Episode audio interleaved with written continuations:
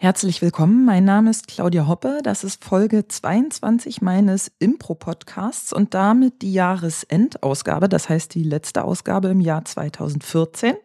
Ich habe heute das zweite Mal einen Impro-Musiker zu Gast, nämlich den Stefan Ziron. Hallo Stefan. Hallo Claudia. Bist du eigentlich Ziron oder Ziron?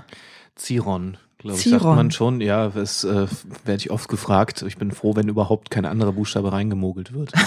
Ziron ist richtig. Zironimus. Genau. ähm, ja, du bist ziemlich umtriebig. Du machst äh, ziemlich viel. Du hast ein äh, Projekt, das nennt sich Here and Now. Darüber äh, werden wir noch sprechen.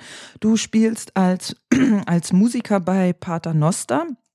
Und du bist auch Podcaster. Du hast einen Impro-Musik-Podcast. Ich glaube, den einzigen deutschen Impro-Musik-Podcast äh, bisher. Du machst zusammen mit Thomas Jeckel und Georg Weisfeld den äh, Frequenz 9 Impro-Podcast.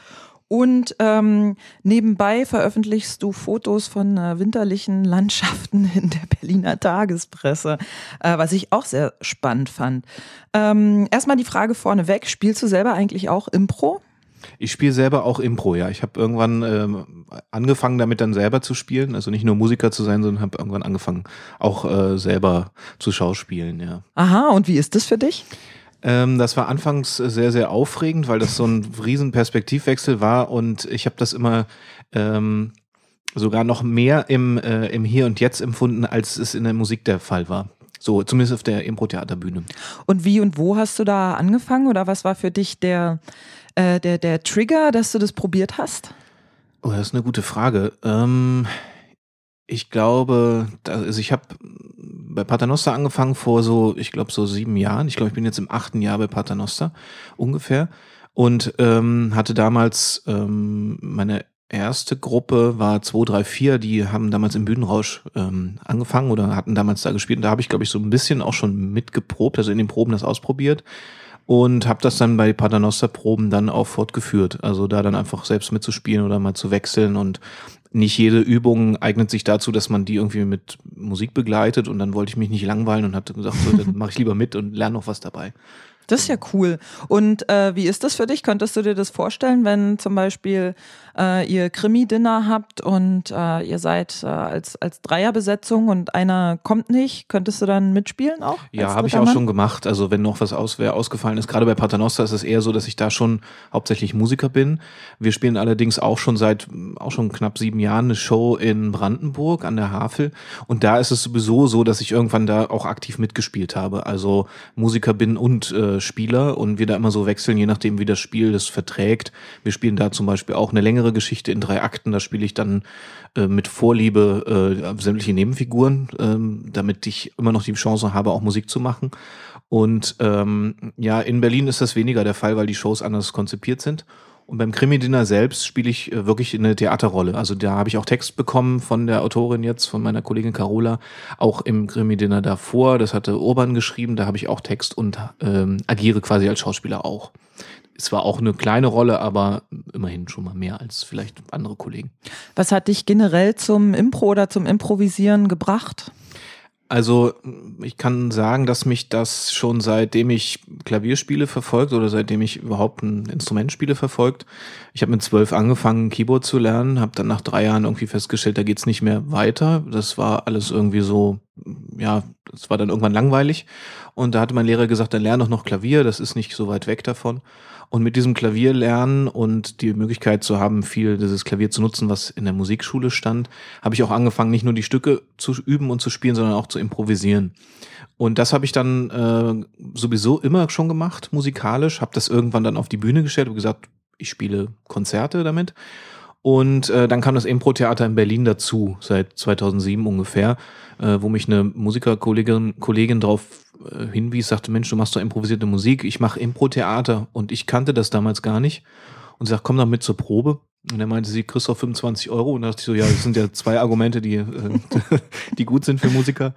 Und dann ka äh, kam ich da hin und konnte das machen, was ich sowieso gemacht hatte. Und ähm, ja, und das hat Spaß gemacht und deswegen bin ich seitdem bin ich dann beim Impro-Theater mit improvisierter Musik. Das ist ja cool. Ja. Wer war die Kollegin? Das war Birgit Breuer, die, äh, glaube ich, schon eine ganze Weile gar nicht mehr Impro spielt, wie ich weiß. Die hat früher auch im Bühnenrausch viel gemacht, auch bei den Impro-Ladies gespielt. Und die war eben Teil meiner ersten Impro-Gruppe 234. Aha, okay. Und bei Paternoster spielst du seit sieben Jahren, hast du gesagt. Ungefähr, ja, genau. Ähm, ich überlege gerade, weil Urban war ja schon mal hier, wie lange es Paternoster gibt, schon länger, ne? Paternoster gibt es, glaube ich, seit, seit 2003 oder sowas. Ja, ja nächstes Jahr sind es, glaube ich, zwölf Jahre. Wir spielen zehn Jahre in der Kulturbrauerei und ungefähr zwölf Jahre gibt's Paternoster, genau. Und ich bin über den Bühnenrausch quasi da rangekommen, weil ich damals irgendwie sämtliche Gruppen begleitet habe, weil ja äh, Musiker Mangelware sind, nach wie vor teilweise noch. Und äh, da kam ich gerade von der Probe oder vom Auftritt, habe in Neukölln gewohnt damals. Und da rief mich dann äh, Karin vom Bühnenrausch an und sagte, ja, Paternoster ist der Musiker ausgefallen, kannst du noch mal kommen? Und dann bin ich wirklich vor meiner Haustür umgedreht und bin wieder zum Bühnenrausch und habe dann Mordart damals noch ähm, begleitet und habe dann gesagt, wenn er mich nochmal braucht, dann ist hier meine Karte, ruf mich an. So, und dann kam wirklich auch einen Monat später oder so der Anruf, willst du nicht? Und dann entwickelte sich das mit Paternoster. Guck, guck dir doch mal die andere Show noch an und hast du nicht Lust, mehr mitzumachen. Ja, und dann bin ich da so reingerutscht. Hatte Paternoster schon festen Musiker vorher? Ja, ein Alexander Klein, der fester Musiker war. Ich glaube auch Uwe Matschke war fester Musiker damals und diverse, die immer mal kamen und gingen. Und äh, spielen die weiterhin noch mit Paternoster? Ich glaube, den Alexander Klein habe ich mal gesehen irgendwann. Also ähm, ja, also Alexander Klein wird immer wieder angefragt von uns. Ähm, der hat dann relativ äh, wenig Zeit oft. Und ansonsten äh, haben wir jetzt seit ein paar Monaten äh, einen Gitarristen, den Florian Machno, der eigentlich so meine erste Zweitbesetzung ist. Also wenn ich nicht kann, dann äh, wird, spielt Florian für mich. Was ich finde immer eine schöne Abwechslung ist, auch für alle so, ähm, weil der Gitarrist ist.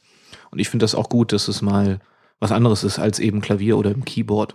Und das ist eigentlich meine Zweitbesetzung. Ja. Und spielst du auch noch bei anderen Gruppen oder begleitest du andere Gruppen musikalisch? Also viel weniger in den letzten Jahren. Ich äh, mache das schon, wenn ich die Anfragen dazu bekomme, was aber in den letzten Jahren relativ selten der Fall war. Ich fahre häufig in die Prignitz nach Brandenburg, wo ich sowieso Workshops gebe und da die lokale Gruppe, die fragt dann schon mal, kannst du mal kommen? Wir, da sind Musiker noch weniger besät wie hier in Berlin.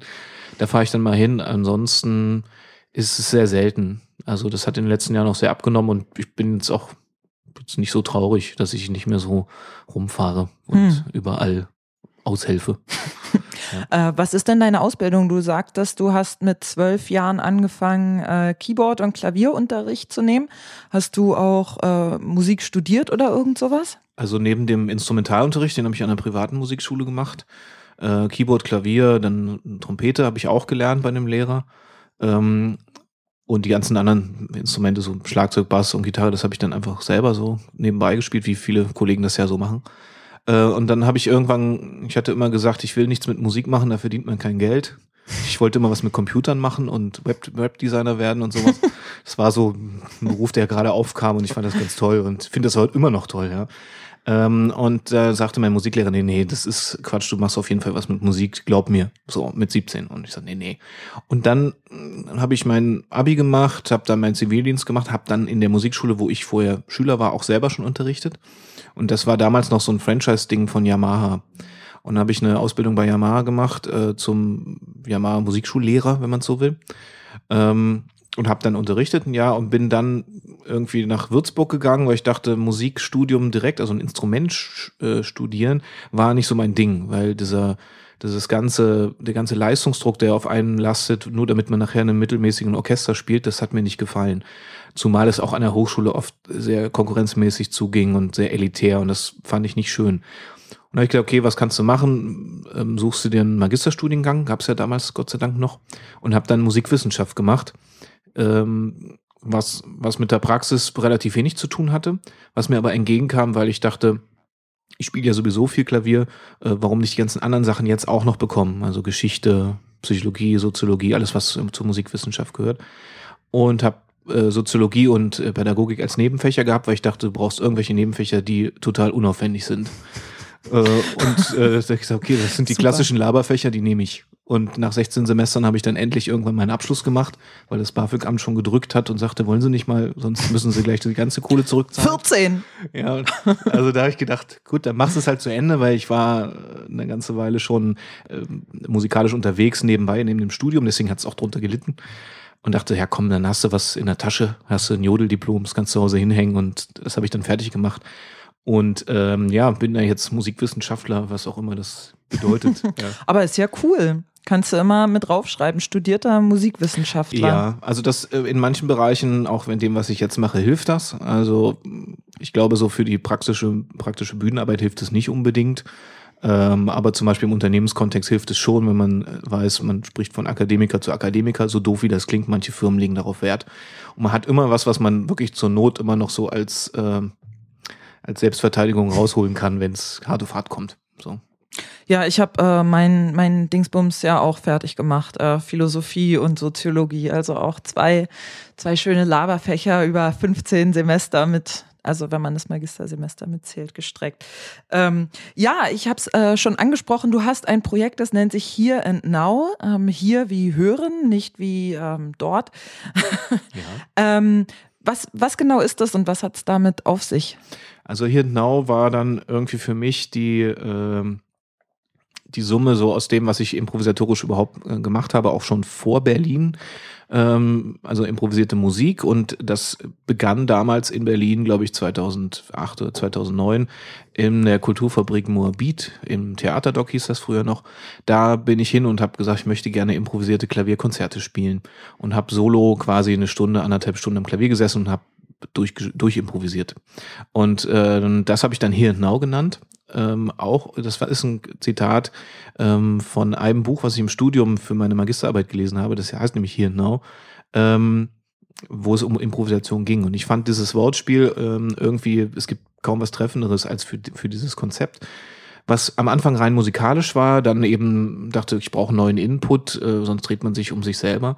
Hab mir dann einen Schlagzeuger dazu geholt, Max Gang war das, und äh, bin dann irgendwann aus dem Theaterdoc raus, äh, habe eine kleine Pause gemacht und habe in der Brotfabrik dann nochmal neu angefangen in Weißensee.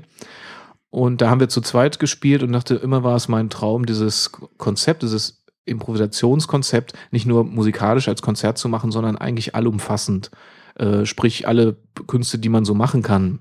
Das, das klingt irgendwie nach äh, Richard Wagners Gesamtkunstwerk, aber eben, so blöd wie es klingt, sollte es schon, äh, sollte es das auch sein, weil diese Berührungspunkte, die ich hatte mit Theater, mit äh, Tanz, mit äh, sämtlichen Ausdrucksformen, wollte ich in diesem Konzept zusammenfassen. Und das habe ich dann auch gemacht. Und wir hatten erst eine Art Theaterkonzept, Here and No Dimensions war so ein Ableger.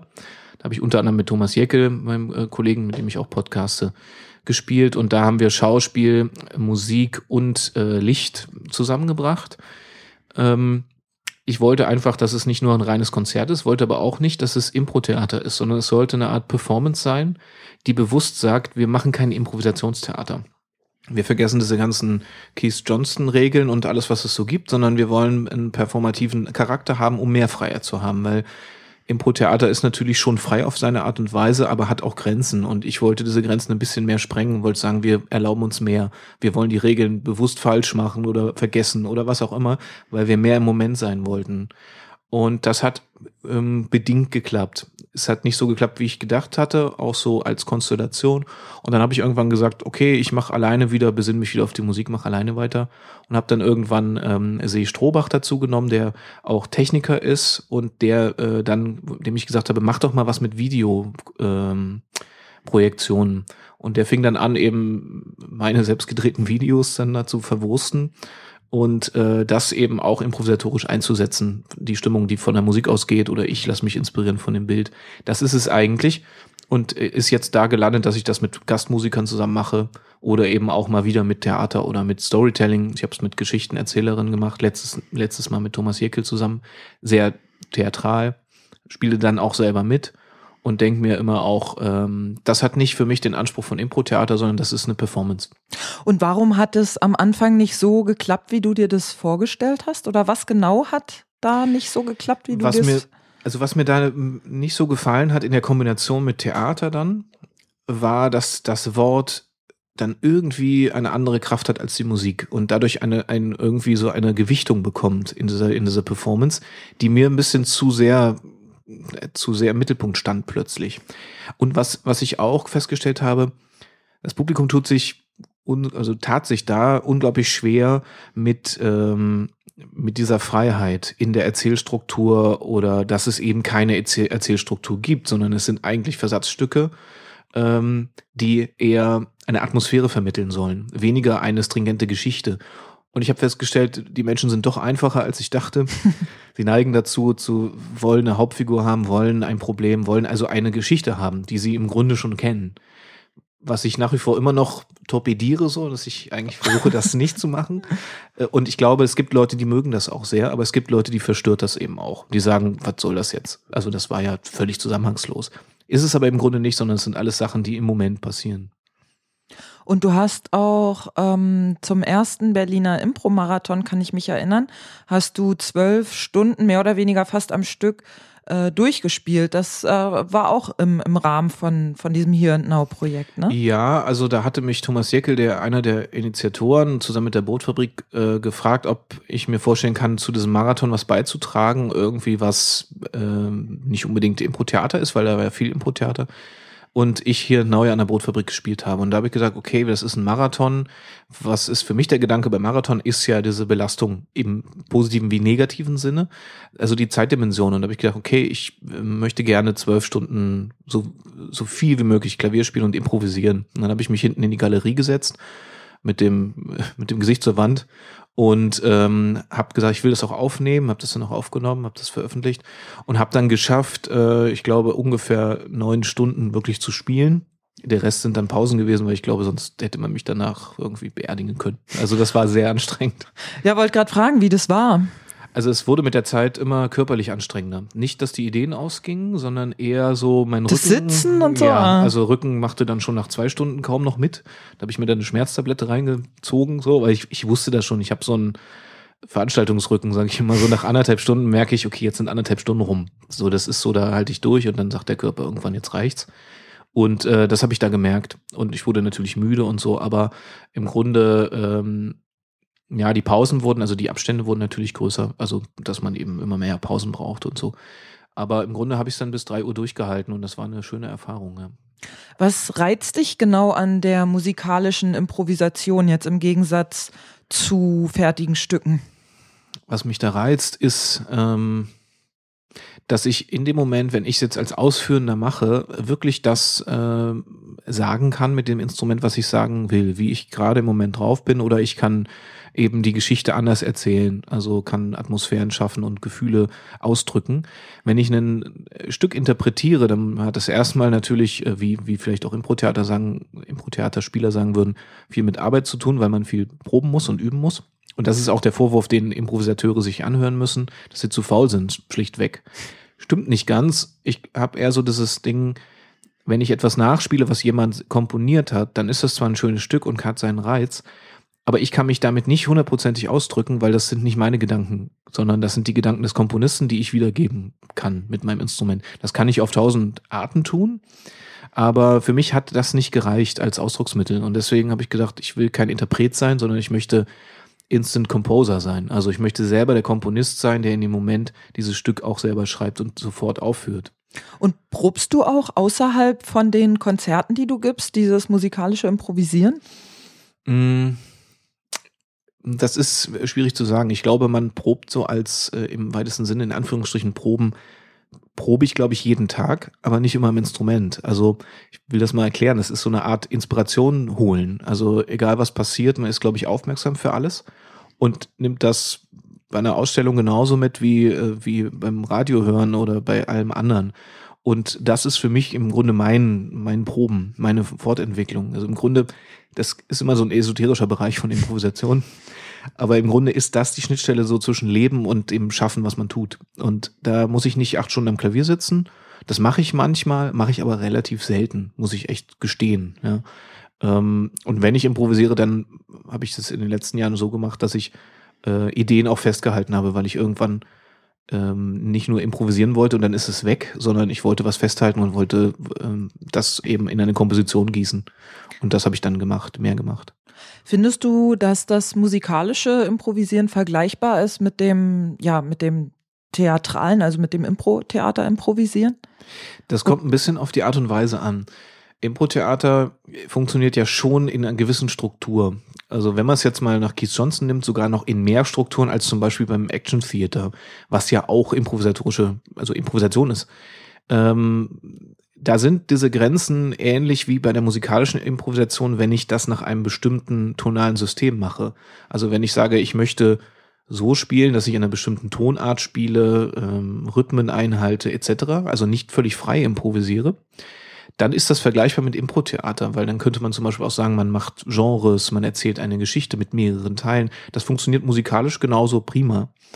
Ähm, und ich glaube, dass äh, alles, was freier wird, auch beim Impro-Theater, also Action Theater Performance, ist vergleichbar mit atonalerer Musik. Und äh, alles, was freier wird, was mehr Geräusch wird, was Atmosphäre wird. Ich versuche ein bisschen die Mischung. Ähm, ich will nicht völlig frei improvisieren. Das finde ich selber irgendwie nicht so anhörbar oft das ist für mich gut, aber ich denke dann doch irgendwie vielleicht noch ein bisschen ans Publikum und denke, die wollen jetzt nicht nur Krach um die Ohren haben, sondern die Mischung ist es letztlich, ja. Wie findest du sowas, weil du gerade sagst, Krach um die Ohren haben? Ähm, fällt mir nur gerade ein, Einstürze, Neubauten und sowas, die ja sehr, äh, also sehr experimentelle Instrumente benutzen und ja auch sehr experimentelle epische Stücke machen. Das sind ja keine Lieder in dem Sinne mehr. Ich finde das erstmal prima und äh, muss sagen, dass das ist, ist ja eigentlich diese Freiheit, die man sich dann als Künstler erarbeitet. Irgendwann sagt, ist mir eigentlich egal, wer das hört, ich, ich mache das jetzt einfach und äh, wenn das jemand gut findet, umso besser. Und wenn jemand sagt, das ist der letzte Rotz, den ich jemals gehört habe, ist das für mich auch ein Kompliment. Weil ich denke, super, dann habe ich wenigstens was gemacht, was nicht egal ist. Also das finde ich, das finde ich äh, gut, weil es gehen Leute auch aus meinen Konzerten regelmäßig raus. Und ich denke so, ja, super. Also ich finde das gut, weil die anderen, die da blieben, die sind umso ehrlicher in dem, dass sie sagen, äh, das finde ich mal gut, was du machst. Und wenn einer sagt, es gefällt mir nicht, finde ich das mehr als legitim. Also ich gehe auch bei schlechten Theaterstücken, bei schlechten Impro-Theater gehe ich auch raus, weil ich denke, ich muss das nicht aushalten, das ist ja mein Leben, das ist meine Lebenszeit. Ja, sehe ich genauso. Ne? Äh, welche Instrumente benutzt du am liebsten? Wenn du improvisierst? Sagen wir mal jetzt äh, als, als Impro-Musiker nee, mit, mit, mit deiner Band, wollte ich jetzt sagen, mit deiner Gruppe. Also meinst du beim Impro-Theater? Hm. Beim Impro-Theater nehme ich ein Keyboard, ähm, einfach aus dem Grund, weil ich dann mehr mit Sounds arbeiten kann, ähm, das Ganze filmischer begleiten kann, als mit nur einem Klavier, in Anführungsstrichen. Ähm, das ist eigentlich das, was ich seit mehreren Jahren wirklich so konstant nehme. Manchmal auch mit Sampler dazu, also dass man eben Geräuschkulissen dazu einspielen kann teilweise eben so konkret, dass man sagt, man ist eben an einem Bahnhof und dann kommen halt Bahnhofsgeräusche. Teilweise unkonkret, um Atmosphären zu schaffen. Wenn man Horror spielt, dann ist das ja sehr unkonkret, um so Soundeffekte zu benutzen. Das ist eigentlich mein Hauptsetting, ja. Und äh, machst du damit auch Loops mit dem Sample-Gerät? Nee, eigentlich nicht. Habe ich probiert, äh, beschränkt mich eher in meiner Impro. Ich bin nicht so schnell dann da zu sagen, ich kann dann, ich glaube, dafür müsste ich wieder mehr üben mit diesem Gerät. Man muss das Instrument neu lernen. Und das, das war mir immer zu langsam. Und äh, was hältst du von so Geräuschmachinstrumenten? Du kennst ja vielleicht den äh, Andreas Albrecht, der ja auch mit ja. Äh, uns mit Metapher Riot auftritt. Der bringt ja immer einen Riesenfundus an Geräuschmachsachen mit. Wäre das was für dich? Also für mich ist das eher nichts aus zwei Gründen. Einerseits, weil ich so ein elektronisches Kind bin, also so sowieso Keyboarder auch bin und äh, elektronische Sachen mag. Auch alle Versuche, echte Sachen in Elektronik umzusetzen, finde ich nach wie vor spannend. Äh, da regen sich dann immer alle auf, also Violinisten und Pianisten, dass man sowas gar nicht aufnehmen kann und dann nachspielen kann. Äh, und der zweite Grund ist, ich habe eigentlich keinen Bock, so viel zu schleppen. Also diese ganze Bromborium jedes Mal zum Auftritt mitzunehmen, finde ich nicht so schön. Und für mich hat es dann der Aufwand nicht den Effekt, den es haben sollte oder kann. Deswegen greife ich eher auf digitale äh, Effekte zurück, die ja im Grunde ähnlich sein können, die halt einfach nur aufgenommen sind und anders wiedergegeben werden. Ich finde das immer ein bisschen, ähm, ohne das jetzt zu bewerten, der Andreas macht das super, aber für mich habe ich festgestellt, ist das, für mich ist das so ein bisschen zu, zu unplugged. Das ist ähm, für die Art, die wir bei Paternoster zum Beispiel spielen, äh, funktioniert das nicht gut. Also wir machen da eher eine wirkliche Unterhaltungsshow in diesem Sinne so. Also schon eine andere Energie so. Da würde das nicht wirklich funktionieren. Und ähm, im kleineren Rahmen, und deswegen finde ich das ja auch gut, was Andreas macht oder mit Metapherite gemacht hat, funktioniert das aber. Ist nur nicht so mein Stil. Ah ja. Mm, wie, ist, wie findest du es generell? Ähm, du hast gesagt, es gibt noch einen Gitarristen bei Paternoster, den Florian. Ähm, ist es für dich einfacher, als Einzelmusiker eine Gruppe zu begleiten oder als Gruppe? Also ich denke dran, es gab ja von den Gorillas auch mal so ein Format, wo glaube ich vier oder fünf Impro-Musiker ja. sogar auf der Bühne waren. Genau, es war City Beats. genau. genau. Was sind oder ähm, ja, was sind da die Herausforderungen bei sowas? Also ich spiele lieber alleine, muss ich, muss ich zugeben, weil ich dann natürlich alles selber kontrollieren kann. Also wenn ich einen Song zum Beispiel dann spiele, dann mache ich Rhythmus, Akkorde, kann im Grunde alles selber festlegen und kann dann meinem inneren Plan folgen, den ich dann in dem Moment entwickle. Wenn ich mit jemandem zusammenspiele, und das habe ich jetzt vor ein paar Wochen in Paderborn im Theater gemacht, mit Florian zusammen, ähm, da haben wir uns vorher geeinigt, okay, ich gebe dir den Rhythmus, du gibst die Akkorde und ich hänge mich dann mit dem Bass und mit allem, was noch dazu gehört, mit dran. Das hat gut funktioniert, bedarf aber eigentlich ein bisschen Übung. Also, weil, ähm, ja, man muss ein bisschen ahnen können, was der Kollege gleich machen wird. Also ich glaube, je besser man sich kennt, auch musikalisch kennt, desto einfacher ist das. So das ist ja im Grunde dann tatsächlich wieder so ein bisschen wie beim Impro-Theater. Ja wo man, ähm, gut, du hast jetzt nicht Rhythmus und hängst dich da dran, aber ähm, du kannst ja irgendwann so ungefähr abschätzen, wie der, wie der andere tickt, ob der äh, zurückhaltend ist, Rampensau oder was für Figuren der spielt und so weiter. Ja, so also fort. das merkt man, es gibt ja diese Momente, die ja ganz toll ist beim Impro-Theater. Ähm, wenn man merkt, so, man sagt was und weiß ganz genau, der andere wird das machen, ja, und denkst so, ja, super, ja, und das funktioniert musikalisch mit ein bisschen Übung, aber ist genau das gleiche Prinzip. Und wir müssen ja immer bedenken, dass die Musiker die Struktur immer mit improvisieren müssen. Das muss ein Impro-Spieler ja nicht unbedingt. Und dadurch müssen wir noch mehr Sicherheit geben, als der Impro-Spieler uns Musikern gibt. Und das ist die Herausforderung dabei.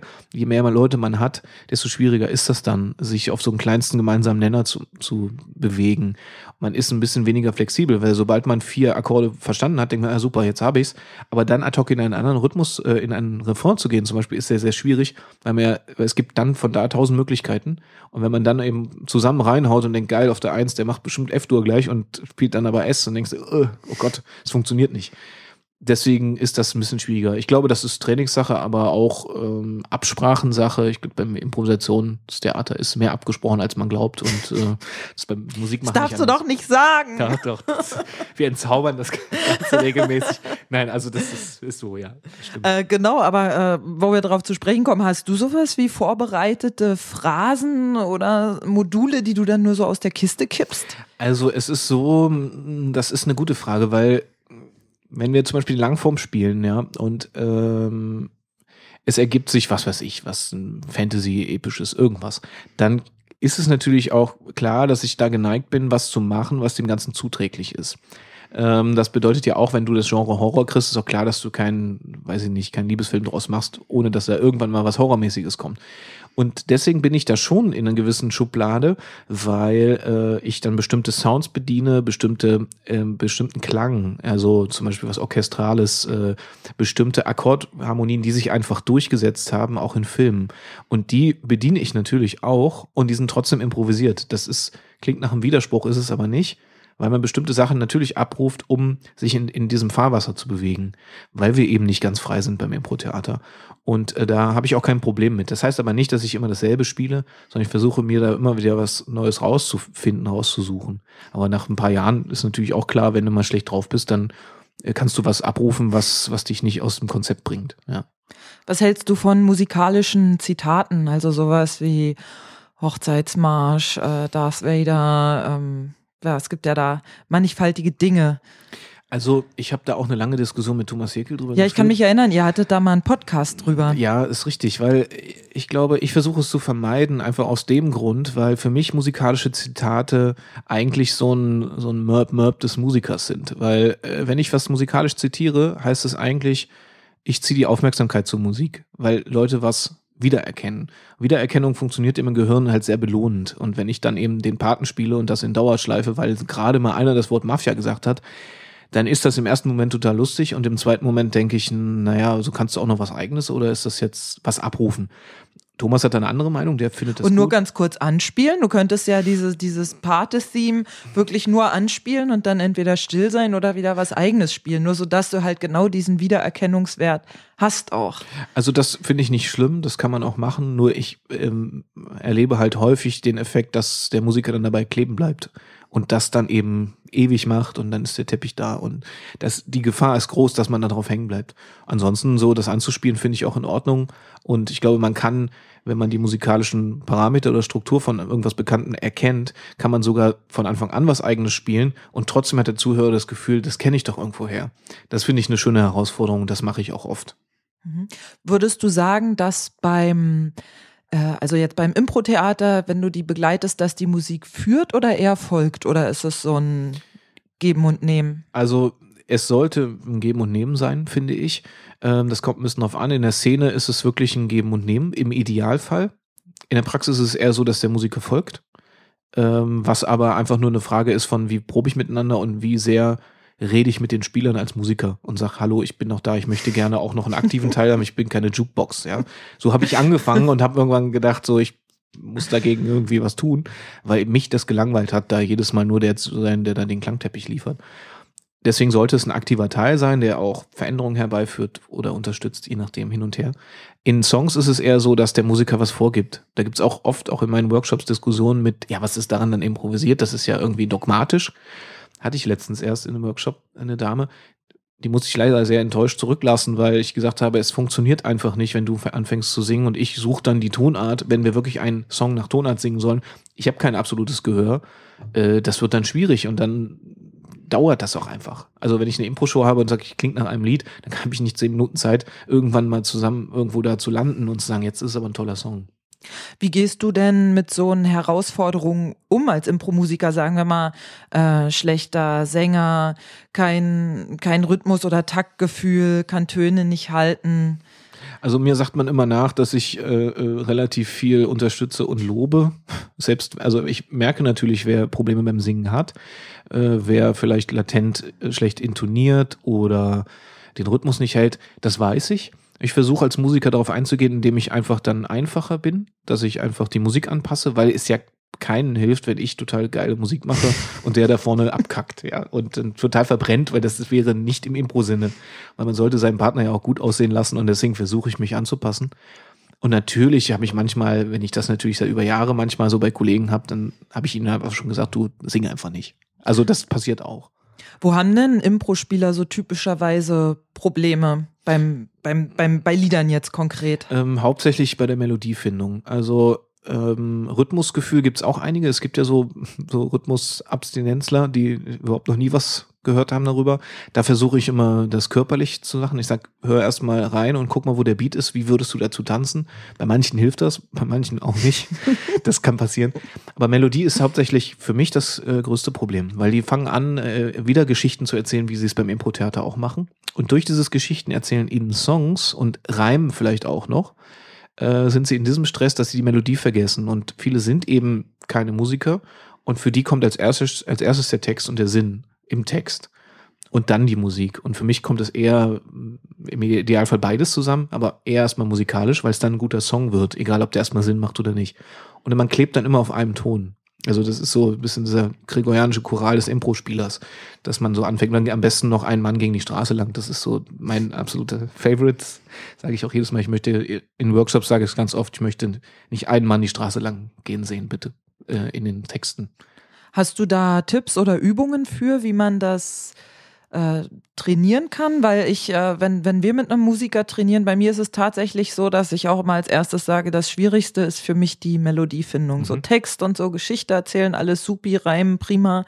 Aber eine Melodie zu finden, äh, die ich nicht kenne, ist für mich schwierig. Also es gibt zwei Herangehensweisen meiner Meinung nach. Das erzähle ich den Leuten immer wieder. Ähm, ein Tipp ist, äh, viele Tonsprünge zu probieren. Das kann man gut für sich auch trainieren und auch mit dem Musiker trainieren, dass wenn man anfängt, eine Melodie zu singen, dass sie mit einem Tonsprung beginnt. Vielleicht nach oben zum Beispiel. Dass ich erstmal in meiner stabilen Lage anfange, in meiner Indifferenzlage und dann versuche, einen Ton nach oben zu machen. Ja, also äh, zum Beispiel äh, ich ging, dann habe ich schon einen Tonsprung gesungen und dadurch, dass ich nach oben gehe und da mein, meine Komfortzone verlasse, bin ich gezwungen auf, weil, weil ich so faul bin als Mensch, gehe ich wieder zurück in meine Komfortzone und dadurch habe ich schon automatisch eine Melodie. Ja, ich ging zu dir zurück und dann habe ich schon eine Melodie. Das ist ganz simpel äh, und man verhindert dieses ich ging und dann kamst du und der Mann ging die Straße lang und man denkt so, was machst du da? Das ist nicht singen, ja, das ist irgendwie reden mit äh, länger gezogen. äh, ja, also das ist ein Tipp, den ich gebe und der zweite ist vielleicht auch an die Musiker. Ähm, man muss ein bisschen diese Pendelharmonik vermeiden. Also viele Musiker neigen dazu, weil sie sich auch vielleicht die Akkorde nicht merken wollen, dazu immer zwei Akkorde zu spielen, nur das ist einfach wenig, weil wenn du einfach vier oder, oder acht Akkorde spielst, dann hat der Sänger automatisch mehr Vorrat, also mehr Inspiration, auch eine Melodie woanders hinzuführen, als wenn ich immer auf einer Sache bleibe. Dann ist klar, dass die Melodie sich nicht entwickeln wird. Äh, gute Impro-Sänger schaffen es auf einem Akkord äh, Melodien zu singen. Ein gutes Beispiel ist dafür, äh, zum Beispiel vor Jahren gab es ja von Pink dieses Get the Party Started. Vielleicht erinnerst du dich an den Song. Nee. Könnt ihr alle mal googeln. ähm, das ist ein Song, der funktioniert mit A-Moll und keinem anderen Akkord. Das ist ein Akkord die ganze Zeit, das ganze Lied lang. Und sie hat Melodien und es sind Melodien, die man sich merken kann. Also es funktioniert. Man muss es nur trainieren.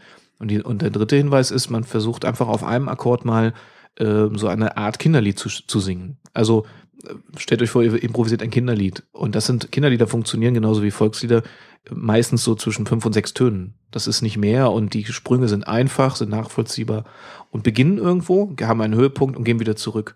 Und das als Training mal zu probieren, ist ganz simpel. Das kann man selber zu Hause sogar machen, äh, wenn man, weiß ich, eine App hat, wo man Klavier mitspielt, dann drückt man sich da einen Akkord und versucht es da mal mit zu singen. Das sind so Übungen, die man sicherlich öfters machen muss, aber die schon mal helfen, um ein bisschen mehr Inspiration zu haben. Und natürlich immer mutig sein. Also auch in den, in den Tonsprüngen. Man muss einfach mutig sein, sonst wird man die Komfortzone nicht verlassen und auch keine Melodien singen. Oder Tipp Nummer vier, äh, Workshops bei dir besuchen. Kann man auch machen, ja. Das ist auch ein guter Tipp. äh, was sind denn so deine, deine Lieblingsbands oder deine Lieblingsgenres oder Lieblingsmusik, was du so gerne hörst? Also das ist ja sehr unterschiedlich. Ich höre am liebsten ja. 104.6 RTL. Ja, genau. Ich höre alles. Ja, äh, also ja, da, ich, ich höre in der Tat wirklich sehr viele verschiedene Sachen. Ähm, das fängt bei Klassik an und da auch eher das unbekannte Klassik, so nordische Komponisten, die keine Schwein kennt. Ähm, was ich bei der Klassik zum Beispiel Kurt Otterberg zum Beispiel kennt keiner, kein Mensch. Äh, sowas, äh, dann höre ich viel Jazzmusik, äh, Trios, auch nordische Sachen, äh, Svensson Trio und andere Trios sind, sind so meine Sachen. Oder auch so diese ganze abgefahrene äh, jetzt kommt wirklich so nerdige Geschichte, so, so Post-Bop. Es ist ein, die Ära, die nach Bebop kam, ist total abgefahren. Es ist so kurz vor Free Jazz, aber es ist noch nicht Free Jazz. Das liebe ich, weil es ist äh, ja für mich eine gute Mischung aus Freiheit und Klang und das höre ich sehr gerne. Ähm, aber auch ähm, Popmusik äh, im Sinne von, was höre ich denn? Get Well Soon zum Beispiel. Ich bin ein großer Oasis-Fan. Also damit bin ich aufgewachsen quasi. War meine erste CD, die ich gekauft habe. Ja, What's Story, Morning Glory. Aha. Ähm, das ist, höre ich auch nach wie vor, alles, was in diese Richtung Britpop geht aber auch eben. Äh, und wenn du so elektronisch unterwegs bist, auch so hier so New Wave, Deepish Mode und sowas? Ja, Deepish Mode ist auch eine Sache, die ich sehr gerne höre und finde die nach wie vor toll. Die machen nach wie vor tolle Alben. Ähm, und was ich da auch sagen muss, um mal für Dipsch Mode auch zu sprechen, nicht nur die elektronische Musik, die sie machen, ist toll, sondern sie schaffen es auch immer wieder schöne Melodien zu komponieren und zu singen. Und das finde ich äh, in der Mischung immer wieder schön. Ähm, man muss die nicht lieben, aber ich finde, man kann es respektieren, dass sie das hinkriegen, auch nach all den Jahren. Und knackige Bühnenpräsenz. Ja, naja, ich meine, sind schon großartig. Also auf jeden Fall. Ja, es ist sehr, sehr breit gefächert. Ja, Heavy Metal, äh, ich höre auch äh, Hip-Hop-Sachen, äh, Trip-Hop, äh, Filmmusik natürlich, äh, sehr viel. Ja, irgendwie schon alles, kann ich schon sagen. Und ich mache es auch gar nicht immer so sehr an diesen ganzen Bands und Musikern fest, sondern versuche mir irgendwie äh, vor allen Dingen immer auch neue Sachen anzuhören. Wenn einer sagt, ah, ich finde die Band gut und ich kenne die nicht, dann höre ich mir die erstmal im Internet komplett an, weil ich irgendwas entdecke, was ich daran mag. Ja. Ja, Schön undogmatisch. Ähm, was könnte denn ein normaler Musiker von einem Impro-Musiker lernen? Ähm, Gelassenheit, glaube ich. also so, das ist, es muss nicht immer alles perfekt sein. Ähm, das kommt ein bisschen auf an, in welchem Kontext der Musiker arbeitet. Wenn es ein klassischer Musiker ist, ist das natürlich leichter gesagt als getan, ja. Also wenn du eine äh, Klaviersonate von Beethoven verhaust beim Vorspiel, dann ist sie halt verhauen. Äh, ist schwierig, ja. Vielleicht ein Level drunter, so, so Leute, die eine Band haben oder sowas? Ähm, ich glaube, das Wichtigste ist zuhören.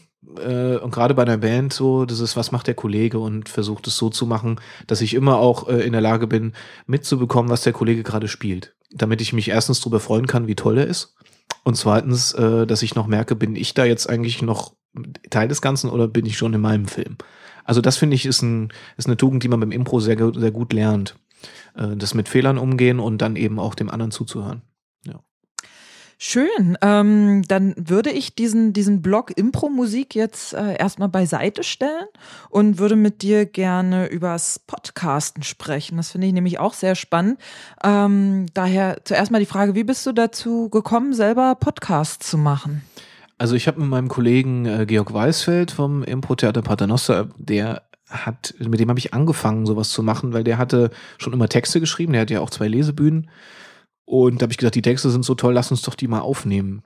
Und da haben wir angefangen, eine Hör-CD zu machen, die wir nie veröffentlicht haben, die auch nie richtig fertig geworden ist.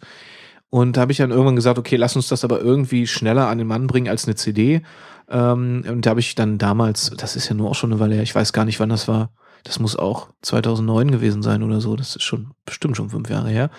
Ähm, da war auch das Podcast noch nicht so wirklich verbreitet, ist heute schon ein bisschen mehr verbreitet als früher. Und da habe ich gesagt, lass uns doch eine Radiosendung machen, einen Podcast. Also so eine Radiosendung on Demand. Und wir haben äh, eine Comedy-Radio-Show gemacht.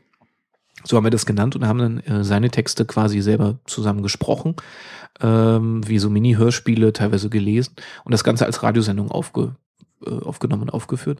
Und das war so die Geburtsstunde. Und dann hatten wir uns aber umbenannt, weil wir festgestellt haben, Comedy machen wir eigentlich nicht, Kabarett machen wir auch nicht. Also was machen wir? Und dann haben wir uns unverfänglich in Frequenz 9 umbenannt. Äh, da ist das Wort Comedy nicht drin, weil die Erwartungen anders sind. Und haben dann in der Neuköllner Oper das Ganze sogar live gemacht, als Live, äh, als Live-Show. Im Grunde eine Leseshow, wenn man so will, haben das aufgenommen, haben das als Podcast auch veröffentlicht. Und äh, als nächstes kam dann Frequenz 9, also Frequenz Impro mit Thomas Jeckel zusammen.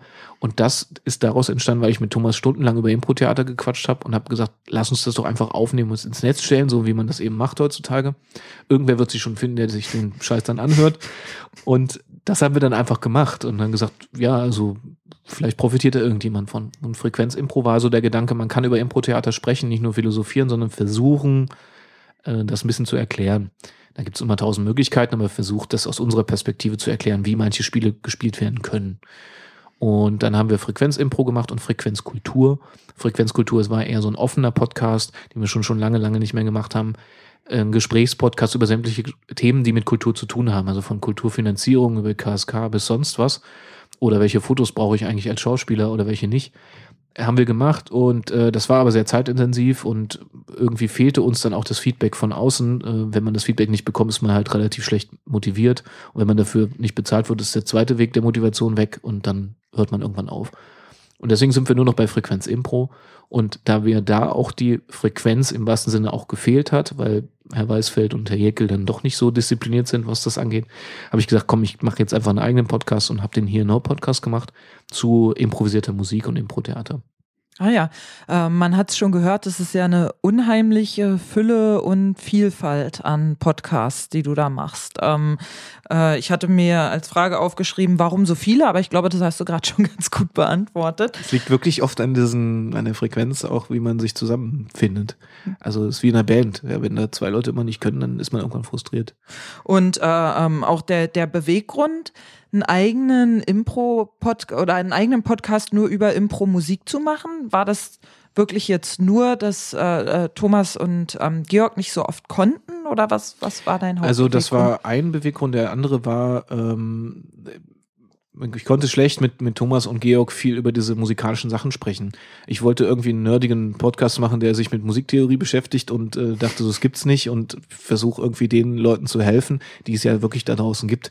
Ähm, die sagen, ich möchte gerne auch mal erklärt bekommen, wie kann ich denn den, den Stil begleiten oder was passiert da in deinem Kopf, wenn du improvisierst. Also das ist ja eine Mischung aus praktischen Sachen fürs Impro-Theater und improvisierter Musik, also im Sinne von, was passiert da spieltechnisch in der freieren Improvisation, das hat ja weniger mit Theater zu tun. Und mein Beweggrund war es einfach, mehr Austausch zu haben auch. Meine Hoffnung ist eben, dass Leute kommentieren, dass sie sagen, wir kommen in Kontakt damit. Und ähm, auch Musik, improvisierte Musik vielleicht auch ein bisschen den Schrecken zu nehmen, weil viele denken, oh Gott, das ist ja dieses Gequäke mit äh, rauschenden Lautsprechern und äh, Celli, die, die irgendwie vergewaltigt werden. Und das stimmt ja nicht. Also nicht nur, gibt's auch, aber äh, ich wollte zeigen, dass improvisierte Musik auch was Schönes sein kann. So im Sinne von, das kann, können sich auch mehr Leute anhören, als die, die neue Musik gewohnt sind.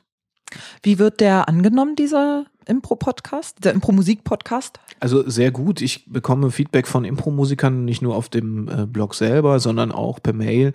Nachfragen vor allen Dingen sagen, ja, ich würde gerne, ich bin klassischer Musiker, ich würde gerne mehr, mehr improvisieren. Was kann ich da tun? Wie kann ich das machen?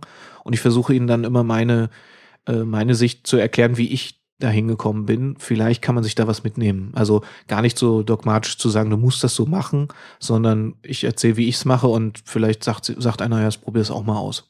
Also da kommen Feedbacks, ja. Das ist ja schön. Welche, welche Rolle hat Feedback für dich beim Podcasten, für, ja, für die Motivation oder für den Antrieb? Also das ist für mich schon die wichtigste Motivationsart. Äh, ich mache sowas überhaupt nicht zum Geld verdienen, weil das ist Quatsch. Da kann, glaube ich, in Deutschland nur einer von leben. Das ist Tim Pritloff, das war's. Ähm, sondern dieses Feedback zu sagen, das, was du machst, ist gut, also dieses Lob, ist für mich äh, die beste Form von Motivation dann. Wie sieht denn dein Studio aus? Äh, ähnlich wie bei dir, Claudia. also ich habe äh, eine kleine Gesangskabine, so äh, schallisoliert, die ich relativ selten benutze. Wenn ich podcaste, setze ich mich einfach in mein Zimmer vor meinen Schreibtisch, stelle mein Mikrofon dahin und äh, nehme das direkt am Rechner auf. Da mache ich gar nicht so viel Aufsehens drum, auch mit den Kollegen. Georg Weisfeld wird zum Beispiel aus Neukölln per Skype dazu geschaltet, oft, weil der einfach den Weg sich sparen kann dann. Und äh, mit Thomas sitze ich da ganz entspannt in, in Stühlen, äh, trinke Kaffee nebenbei. Das ist besser, als in der stickigen Kabine zu sitzen. Wir machen es uns gemütlich, reden darüber und das hat ja auch immer Auswirkungen auf den Podcast selber. Und bist du lieber, äh, machst du das lieber so live im Studio oder per Skype oder bist du da völlig äh, leidenschaftslos? Ich bin, also ich mache es natürlich lieber eigentlich im Studio, weil dann die Gefahr, dass technisch irgendwas nicht funktioniert, ein bisschen geringer ist, weil wir oft schon so Rauschen, Klappern hatten, was über Skype manchmal nicht funktioniert hat. Aber generell finde ich es gut, diese Möglichkeiten alle komplett auszunutzen. Also ich finde es auch gut, äh, Skype oder, oder was weiß ich, äh, Hangouts zu benutzen, mit Leuten reden zu können, die eben nicht die Chance haben, hierher zu kommen. Das haben wir auch mit Frequenzkultur gemacht, mit äh, zum Beispiel mit dem Gründer von theaterjobs.de, mit Sören, ich weiß gar nicht, wie der heißt, Sören sowieso. Ähm, der hat mit uns geskypt und das fand ich gut, weil wir wären sonst nie in Kontakt gekommen. Ja, also ich finde immer, alle Möglichkeiten ausprobieren ist immer gut, weil ich glaube, es hat auch wieder was von Improvisation, was wagen, Risiken und einfach offen sein für neue Dinge. Wie wichtig ist dir da die Produktionsqualität oder das technische Setting versus Inhalt? Was äh, würdest du sagen, hat, also wahrscheinlich hat der Inhalt mehr Gewicht, aber wenn du es prozentual bemessen würdest? Also ich würde sagen 70 Prozent Inhalt, 30 Prozent Technik. Ähm, der Inhalt ist schon wichtig, äh, deswegen kann ich es jetzt auch nicht allen immer zum Vorwurf machen, dass sie nicht jede Woche einen Podcast raushauen, äh, weil ich würde, glaube ich, lieber gehaltvolle Podcasts haben, die irgendwie alle drei Monate rauskommen, als jede Woche irgendwas, wo ich denke, naja, da ist jetzt nichts drin, ja. Ähm, und die Technik, äh, ich glaube, das ist die Frage, wie, das hat wieder was mit der Motivation zu tun. Ich glaube, wenn man motiviert ist, ist man auch bereit, Geld auszugeben und zu investieren in technische Möglichkeiten, die es ja heutzutage für jeden Kleinanwender gibt. Es gibt für Home Studios wirklich super bezahlbare Sachen. Und äh, selbst wenn ich kein Musiker bin, der es auch noch anderweitig brauchen kann, äh, kann man sich heute so ein Podcast-Studio, weiß ich nicht, für 300 Euro einrichten, ja, wenn überhaupt. Äh, also da finde ich, nach, nach oben ist keine Grenze. Ich würde natürlich auch, hätte auch Bock, mir ein Studio einzurichten, wo ich da 5000 Euro reinstecke, aber mache ich dann eben nicht. Und was ist dir lieber? Du bist ja, äh, du hast ja nun auch schon beides gemacht, so wie ich, sowohl Interviews als auch selber Sachen aufgenommen. Was gefällt dir besser? Also ich muss sagen, ich mache ja diesen hier Now Podcast alleine. Ähm, das ist manchmal ganz schön schwierig für mich, weil ich muss mir quasi die Fragen selber stellen. Also so, ich muss mir vorher wirklich einen Plan machen, was ich beim Interview vielleicht nicht unbedingt immer machen muss, weil sich das entwickeln kann. Ähm, und ich finde es eigentlich ein bisschen schöner, das zu zweit zu machen, weil man sich die Bälle hin und her schmeißen kann. Man hat, man kann verschiedene Positionen einnehmen. Weil so muss ich immer selber sagen, ich bin ein Fan von der Position, aber es gibt auch noch die, die ich eigentlich doof finde, aber ich muss ja auch sagen, damit das irgendwie interessant, interessant bleibt. Ich habe das äh, am Anfang, als ich äh, Sachen oder Podcasts aufgenommen habe, so gemacht, dass ich mir tatsächlich Texte vorgeschrieben habe und die dann äh, gelesen habe. Also so, so sprechermäßig, ja, wie gut oder schlecht es jetzt mhm. war, müssen äh, die Hörer beurteilen. Aber dass ich halt genau äh, dieses, dieses hab, dass es strukturierter ist und ähm, weil mit sich selber in Dialog zu gehen, fand ich dann doch recht schwierig tatsächlich. Also ich finde es einfacher, wenn ich wirklich an der Praxis bin. Also wenn ich wirklich praktische Beispiele im Hier Now Podcast mache, dann weiß ich ja, was ich erzähle. Dann kann ich erzählen, das ist die Tonleiter, da kommt der Akkord, da, dann habe ich ja schon eine Struktur. Und ich mache es mit Stichpunkten und versuche es dann trotzdem frei zu machen. Ähm, weil ich glaube, dass, also die Struktur hilft auf jeden Fall. Man wird dann sowieso noch freier, wenn man erstmal drin ist. Also für mich ist das wie beim Konzert. Die ersten drei Minuten sind schrecklich und dann fängt es an, so dann, dann weiß ich sowieso, worüber ich reden muss, dann brauche ich gar nicht mehr auf den Zettel gucken. Wie viel schneidest du raus hinterher ungefähr? Gar nichts. Ich schreibe, ich schneide nicht. Ich bin auch kein Freund von Schneiden, weil ich immer denke, das ist ja auch improvisiert, was ich da mache. Und äh, da muss ich nicht die äh, Bonbons rausschneiden oder reinschneiden oder was auch immer. Nimmst du Sachen manchmal nochmal auf? Also jetzt abgesehen davon, wir hatten ja vorhin schon drüber gesprochen, wenn das Aufnahmegerät nicht läuft. Ja, ja also ähm, ja, wenn es wirklich, wenn ich wirklich merke, das ist kompletter Scheiß gerade oder ich habe mich da verzettelt oder so, oder ich habe einfach, äh, weil ich dann auf tausend Sachen konzentriert bin oder beim Spielen zum Beispiel reden muss, wenn ich dann das musikalisch da wirklich irgendwie dann einen Schnitzer drin habe, dann nehme ich es oft nochmal auf, da, äh, weil es einfach dann keinen was bringt, wenn ich, wenn ich da irgendwie den Hinschluder nebenbei drüber rede. Äh, dann mache ich es lieber richtig, weil die Leute was davon haben sollen. Das mache ich schon. Hast du dann Musik und Tonspur getrennt, sodass du zum Beispiel nur die Tonspur nochmal aufnehmen kannst? Ja. Also mit Tonspur meine ich äh, das äh, Sprechen. Ja, das habe ich auch aus dem Grund, ähm, weil das Mikrofon, ich habe so ein Großmembranmikrofon, also was man auch zum Singen benutzt das nimmt halt jeden, jedes Geräusch auf. Und wenn ich äh, auf meinem Klavier spiele, dann macht das immer so tak, tak, tak. Und dann denke ich mir so, das ist so ein Geräusch, den brauche, da bin ich dann Musiker genug zu sagen, nee, okay, das schneiden wir raus und äh, dann, wir wollen nur den Klang haben. Das ist, ist gut, das ist dann die Nach Nachbearbeitung, die ich im Podcast habe, äh, zu sagen, alles, was dann Tonspur ist, ähm, also Gesprächsspur ist, das cutte ich dann raus, so dass man nur Musik hört und kann dann auch am Klang in der Musik noch ein bisschen was verändern, weil ich schon einigermaßen Wert drauf lege, dass das dann auch einigermaßen gut klingt. Äh, das wäre sonst schade, wenn das so mit einem billigen Mikrofon irgendwie von dieser Box aufgenommen wird, sondern das sollte schon, sollte schon gut klingen, ja. Hm.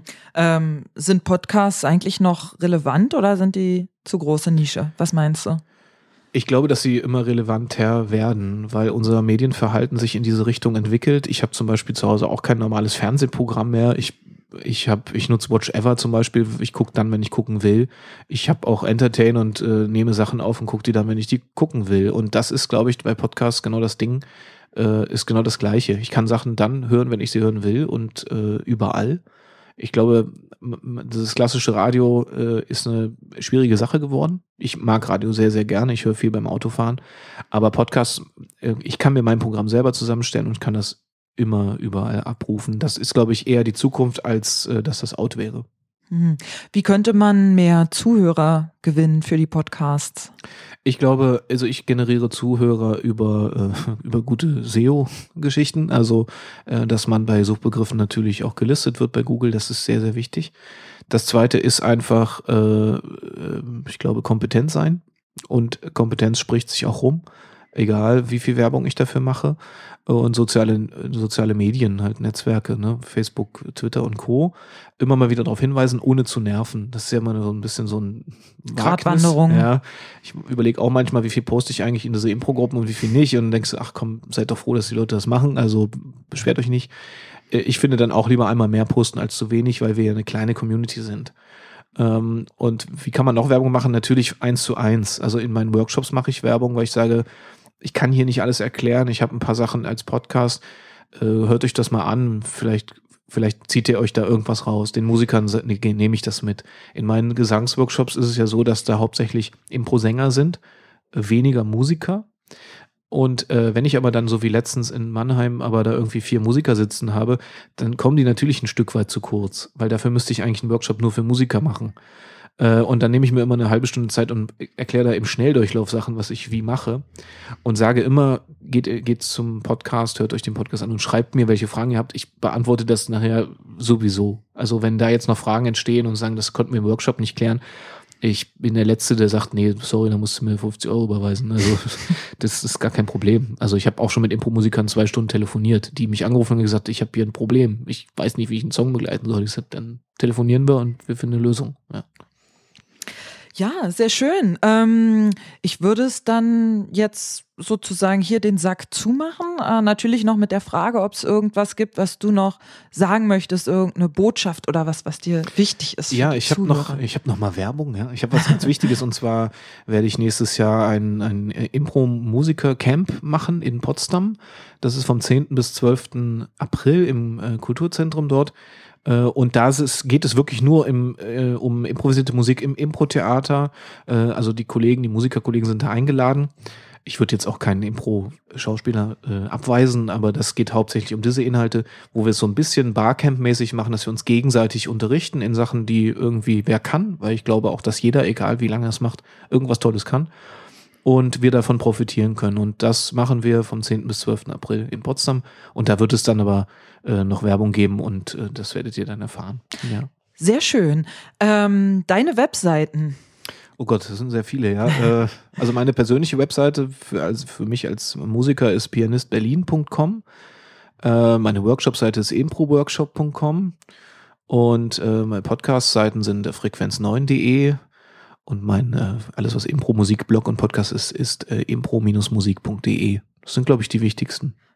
Und ich glaube, es gibt auch noch hier and now. Oh ja, genau. Genau. De oder com oder ja, sowas. Hier-end-now.com.